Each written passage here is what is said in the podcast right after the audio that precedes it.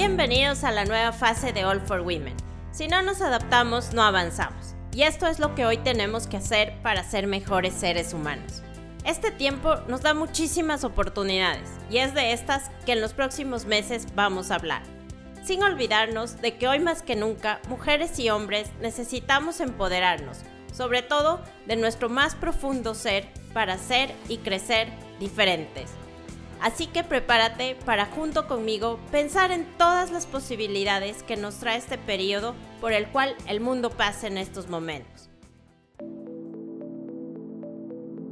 Ayer en nuestra clase de inglés semanal, mi sobrino Luis Sebastián, que tiene 13 años, me pidió que le enseñara a redactar biografías. A mí me fascina Frida Kahlo, por todo lo que representa en la historia, el arte de esta ciudad, de Latinoamérica y del mundo. Así que claro, la tía dijo, Luis, vamos a ver Frida Kahlo. Y empezamos con sus principales datos, nacimiento, la vida, etc. Llegamos al feminismo y movimiento LGTBQ por lo que Frida significó en esos años para los dos movimientos y así, como nada es casualidad en la vida, Luisa empezó a preguntar. Tía, explícame por qué existe esto de los géneros. Tía, ¿Tú me estás diciendo que esto de los géneros no es cosa moderna? O sea, quiso decir actual. Tía, esto del feminismo no me parece, porque las mujeres salen a romper cosas y más ahora en estos tiempos de COVID, ¿por qué se tienen que estar aprobando marchas de mujeres? Tía, ¿por qué mis compañeras cuando el profesor entra y saluda, hola chicos, se enojan y piden que digan hola chicos y chicas? Bueno, Aquí primero ya pueden parar para pensar qué y cómo explicar a un adolescente de 13 años todo esto.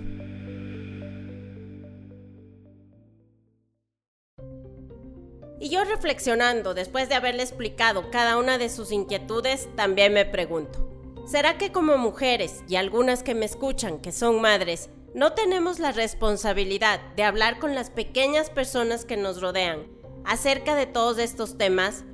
Aprovechando la fecha conmemorativa del 8 de marzo, quisiera hacerte un llamado a que de verdad, con la mayor apertura y serenidad, te sientes con esas pequeñas personas que te rodean a conversar sobre estos temas. ¿No será que debemos desmitificar el tema del feminismo y explicar claramente por qué se da el movimiento y por qué luchamos las mujeres? Yo no soy extremista, pero sí estoy a favor de la igualdad de derechos y oportunidades en todos los sentidos y para todos los géneros. ¿No será que como maestros y maestras no debemos mejorar nuestra forma de comunicarnos y volverla inclusiva? ¿No será que nuestro lenguaje y forma de expresarnos necesita también ser más inclusivo? A ver, Luis, hablemos de feminismo.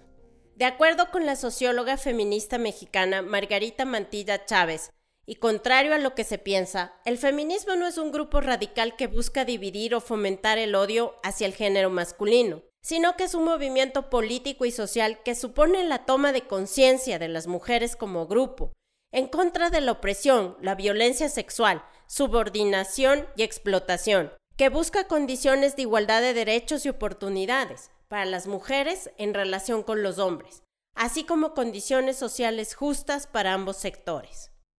Capaz que a ti que me escuchas, no debo decirte esto, capaz que sí, así que para eso estoy aquí.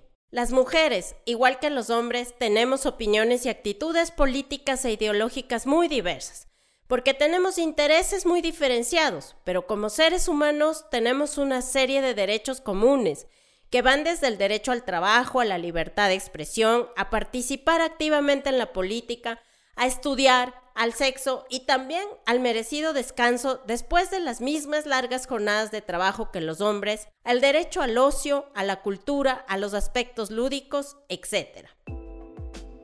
Entonces, continuando con Luis, fue así.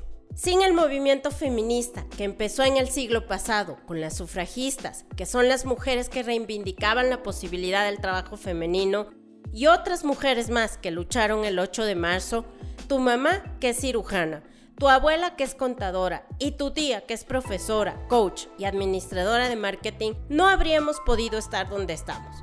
Porque en ese entonces las mujeres no podían ni votar, ni trabajar, ni tenían los mismos derechos que los hombres. ¿Será que no podemos explicar esto a los menores de edad y o adolescentes que nos rodean para que el mundo sea cada día mejor? Hoy, 8 de marzo del 2021, quiero hacerte un homenaje, en principio con este llamado a la conciencia, porque lo que me pasó con Luis está ahí presente en todas partes y a veces no nos damos cuenta.